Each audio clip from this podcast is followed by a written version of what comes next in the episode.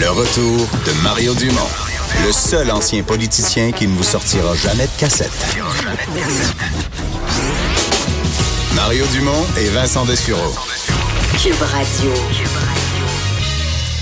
Alors, ça se passait en fin de semaine, euh, ça se passait au euh, centre Vidéotron à Québec, euh, où Marie-Ève Dicker défendait son, son titre contre Oglédis Suarez. C'est, bon, et, belle victoire, victoire bien acquise. C'était le combat qui était un peu la finale de la soirée, mais ça a néanmoins déclenché une espèce de, de controverse. Je sais pas si le mot est trop fort, mais si vous pouvez lire des textes aujourd'hui disant, ben, il y a des gens, il y a des spectateurs qui ont trouvé que ça brassait pas fort fort, que c'était pas un combat du niveau d'une finale. À telle enseigne, semble-t-il que, euh, bon, euh, il y a des gens qui quittaient en plein milieu du combat sans connaître le résultat ou en présumant du résultat, euh, des gens qui quittaient. Euh, ne reculant devant rien. Elle est prête à, nous parler de ça. Marie-Ève Dicker, bonjour. Bonjour. D'abord, félicitations, parce que moi, pour ce que j'en ai vu, euh, c'est un vrai combat euh, qu'il fallait gagner. oui, effectivement. Merci. Euh, bon, mais qu'est-ce que qu'est-ce que vous pensez de ces commentaires-là? Est-ce que ça vous blesse? Est-ce que ça vous choque qu'on dise bon, est-ce que c'est parce que c'est un combat du côté féminin? Comment vous voyez ça, ces commentaires-là? Ben, en fait, je pense que c'est une conclusion un petit peu hâtive qui a été tirée et euh, j'aurais été curieuse de savoir à quel point le journaliste qui a euh, tiré cette conclusion-là a été sonder le terrain et demander aux gens qui ont quitté parce qu'ils étaient peu à le faire, mais ils étaient, il y en avait en, quelque partie, leur demander pour quelles raisons ils ont quitté. C'est important de remettre les choses en perspective et de réaliser que lorsqu'on a un événement sportif euh, comme un galop de boxe, il y a des athlètes individuels, il y a la boxe. Donc, le fan base d'un événement comme ça est est divisé en deux parties. Il y a les gens qui adorent la boxe, qui vont assister du premier combat au dernier combat pour le sport. Mais il y en a d'autres que c'est un fanbase personnel, qui vont encourager directement le boxeur, l'athlète. Euh, si on regarde, il y a plusieurs boxeurs sur la carte. Il y a des gens qui étaient là pour Sébastien, il y a des gens qui étaient là pour Michael, il y a des gens qui étaient là pour moi. Euh, si je demande à mes amis, ma famille, les gens qui étaient là pour moi, comment ils ont trouvé le combat de Michael, je pense que euh, beaucoup d'entre eux vont me répondre Ah, ben on l'a pas vraiment regardé. Euh, et le combat de Michael était un combat spectaculaire. Euh, il y avait de, il y avait de l'action tout au long du combat, mais c'est la réalité de ça. Est-ce que quand une personne monte dans le ring à, euh, je pense, 11h45 le soir, la personne qui est à une heure et demie de route, qui est venue encourager Michael, dit, ben, on va rester encore. Oui, parce que Michael vient de la région de Trois-Rivières, là. Hein? Exactement. Ou est-ce qu'on retourne dans la maison parce qu'on a encore une heure et demie de route? Est-ce que des gens de Québec qui sont venus encourager Sébastien Bouchard, qui malheureusement, s'est fâcheusement blessé au quatrième round, a dû déclarer forfait, abandon. Les gens qui sont déçus de ça vont se dire, ben, il nous reste encore trois heures, on va rester. Il se peut qu'il y ait des mhm. gens qui quittent. Donc, vous dites attention, attention aux, raisons. On entend bien ça. Est-ce que, est-ce que c'est moins spectaculaire la boxe féminine? On dit entre autres c'est plus, plus technique, euh, moins de chaos. Euh, est-ce que c'est, c'est moins spectaculaire? Euh, Je pense que c'est euh, tout est à remettre en perspective encore une fois parce que un combat qui a un chaos étincelant au premier round, on va dire ouais ben là c'était un combat facile, c'était pas spectaculaire, on n'a pas le droit à un combat. Ouais, ça, ça, a duré 33 secondes, ça a duré 33 secondes, puis on a payé 200 pièces pour ça. ben c'est ça, un combat qui fait de la limite. Ouais, ben le boxeur n'a pas de force de frappe. Nous on veut un chaos. Donc euh, les, amateurs de sport sont, sont difficiles à, à, faire plaisir. Et euh, malheureusement, souvent, on entend une minorité. Si on regarde dans les médias, les titres qui en ont sorti, c'est Ducar victorieuse. Ducar est encore parfait. Ducar défend sa ceinture avec brio. Encore une victoire convaincante. Euh, là, mais, vous, là, euh, un média qui dit ça. Mais, mais vous, là, quand même, vous êtes pris dans.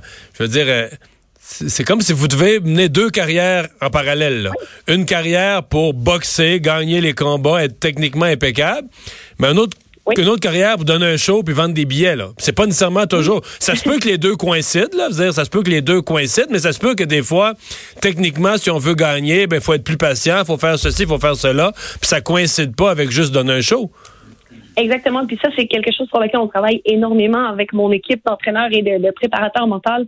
Euh, ce qu'on veut au final, c'est de l'emporter et c'est très facile de tomber un petit peu dans la, la game de euh, ben là, on veut que les gens applaudissent, on veut que les gens soient là, parce qu'au final, il faut rester fidèle à notre stratégie et il faut remporter ce combat-là.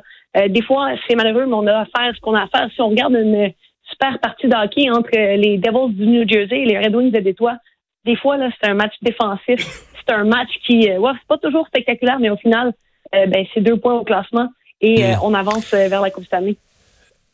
Est-ce qu'il y a moins d'adversaires? Parce qu'il y a aussi ça, les promoteurs euh, choisissent dans un bassin d'adversaires euh, des boxeuses rendues à votre niveau. Puis là, tu as toutes les catégories de poids qui viennent toutes euh, créer des, des, des tranches, resubdiviser ça. Est-ce qu'il y en a assez à l'heure où on se parle? Peut-être pas dans, dans 10 ans ou dans 20 ans. Il y a des modèles comme vous qui vont peut-être faire développer le sport. Mais est-ce qu'il y en a assez présentement pour réussir à, à bâtir des, des cartes puis trouver des adversaires? Effectivement, c'est vraiment un problème qui est majeur. Le bassin est très faible. Euh, c'est pour ça que c'est pas rare chez les femmes que les femmes vont bouger de catégorie de poids. Euh, souvent, les femmes vont boxer dans une dans un, range d'à peu près 15 livres. Euh, on voit jamais ça chez les hommes parce que chez les hommes, il y a tellement de boxeurs. Un boxeur reste dans sa catégorie de poids pour maintenir ses classements.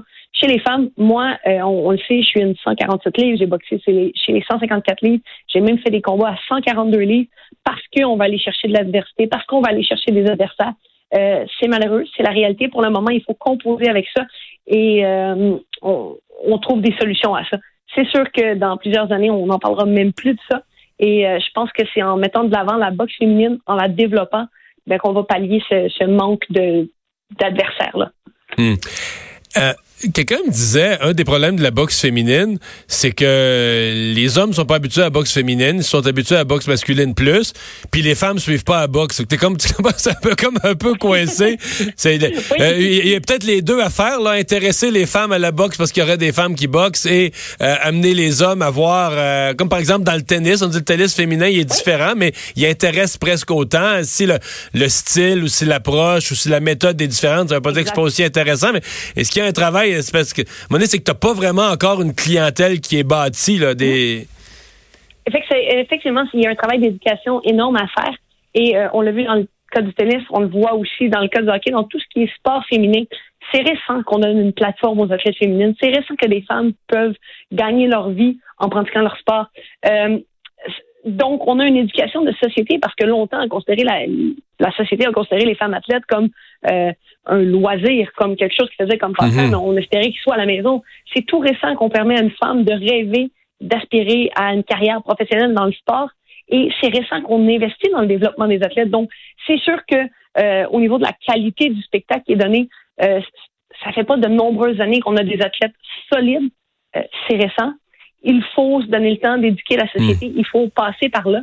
Euh, c'est un petit peu un, ma, ma bagarre en, en, dehors du ring. Je veux être cette pionnière-là. Je veux hmm. être celle qui fait connaître le sport féminin.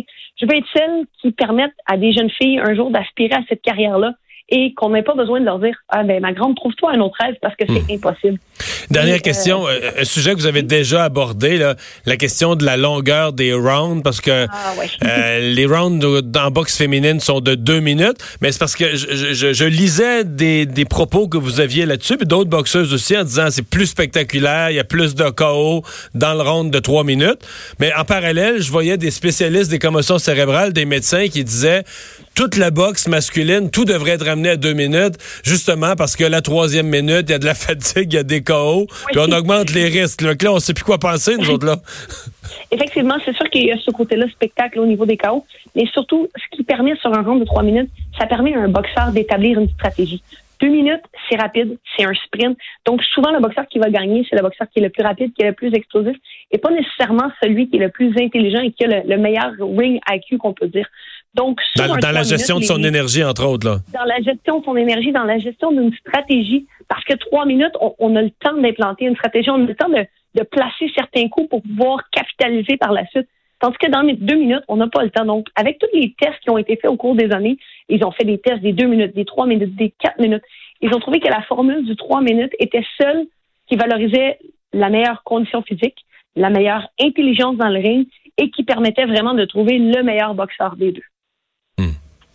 Bien, on va voir comment tout ça évolue. Bravo. Merci beaucoup de, nous avoir parlé aujourd'hui. Un plaisir. Au revoir. Marie-Ève Dicker, on va à la pause.